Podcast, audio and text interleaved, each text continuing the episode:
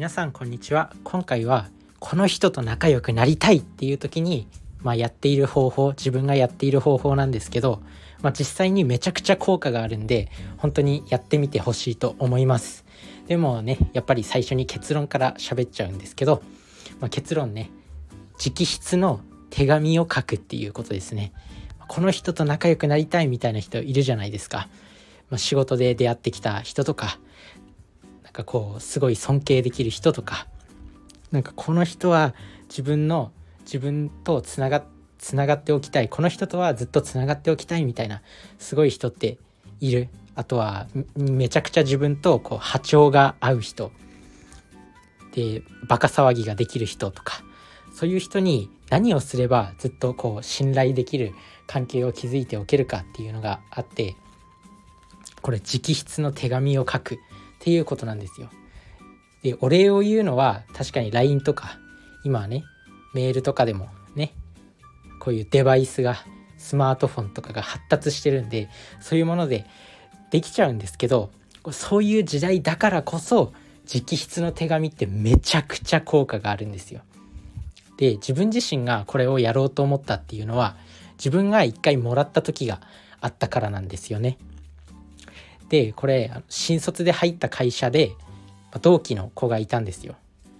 でまあ自分は1年間その新卒で入った会社を会社で働いて、まあ、辞めたんですけど、まあ、その同期の子と一緒にねこう切磋琢磨して、まあ、結構なブラック企業で朝4時から始まって夜の8時に家に着くぐらい、まあ、もっとブラックな人はいると思うんですけど、まあ、それでもやっぱ朝4時4時に起きてっていうのはなかなか辛いもん辛いものではありましたよ。で、まあ、一般的な仕事が8時間って言われてる中でやっぱそう十何時間ぐらい会社にいたわけなんで、まあ、結構辛かったんですけど、まあ、そんな中切磋琢磨してきた同期の子がいたんですね。でそのその子が自分がこうね1年1年働いて次の会社に転職するってなった時にまあ最後ね記念だからご飯でも行こうよみたいな感じになってでご飯行ったんですよ。でその時になんかプレゼントをもらったんですね。でそれがそこの中に手紙が入っててそれがめちゃくちゃ嬉しかったんですよ。で多分これって SNS でもらう文章よりも文章と違ってこうなんか手間がかかってるじゃないですかそれこそ文字で書くってなると綺麗な字にして書くかもしれないし間違ったら消しゴムで何回も消さなきゃいけないかもしれないし、まあ、手間がかかってるんですよね。あとはその思いが文字に込められてるあとは筆跡鑑定っていうのもあるように文字ってその人のものしかないんですよ。なのでそこに価値が生まれるっていう。なので自分自身もこうね今までその仕事で出会ったこの人とはずっとつながっておきたいなっていう人にはこうなんだろうその人とまあ、仕事とか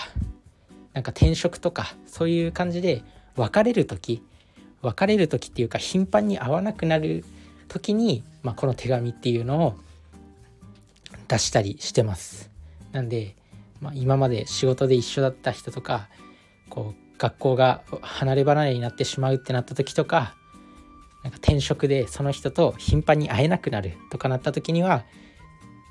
まあつながっておきたい人にはこうね手紙を直筆で書くっていうのが非常に有効だと思います。なので是非やってみてください。まあそんな何枚も書く必要はなくて、まあ、便箋1枚とか便箋2枚分ぐらい、まあ、それでも結構長いと思うんですけどやっぱり SNS っていうのは短い文章のやり取りが結構何うざくない、まあ、SNS とか LINE とかで長文を送るとなんかこうね長文失礼しましたとかっていう人たまにいますけどなんか長文って嫌われる文化が SNS にはあるじゃないですか。なんですけど手紙っていうのはやっぱ長文が許されるんですよ。なのでそのその分思いをいろんな思いを伝えられるっていう点でも本当に手紙って有効だなっていうふうに思います。なんでこれやってみてください。あとは何だっけな自分も過去に読んだ本で、まあ、直筆の手紙を書こうみたいな本があったんですよ。ちょっとタイトル忘れちゃったんですけど、まあ、その本の著者は水野慶也さんっていう「夢を叶える像」っていうねあの有名な本の作者の方がなんかそのその方が書いたなんか手紙を書こうみたいなタイトルは本当に忘れちゃったんで申し訳ないんですけどとにかく直筆の手紙がいいよみたいな本があってそれも読んだ時あってあ直筆の手紙ってやっぱりいいんだなっていうふうに思いました。なので直筆の手紙是非書いてみてください。結構ね変わります本当に。自分自身もなんかその人に対しての感謝の気持ちがこうね溢れてくるし受け取った側もやっぱすごく嬉しいんですよ。なのでこれね今この SNS 時代だからこそ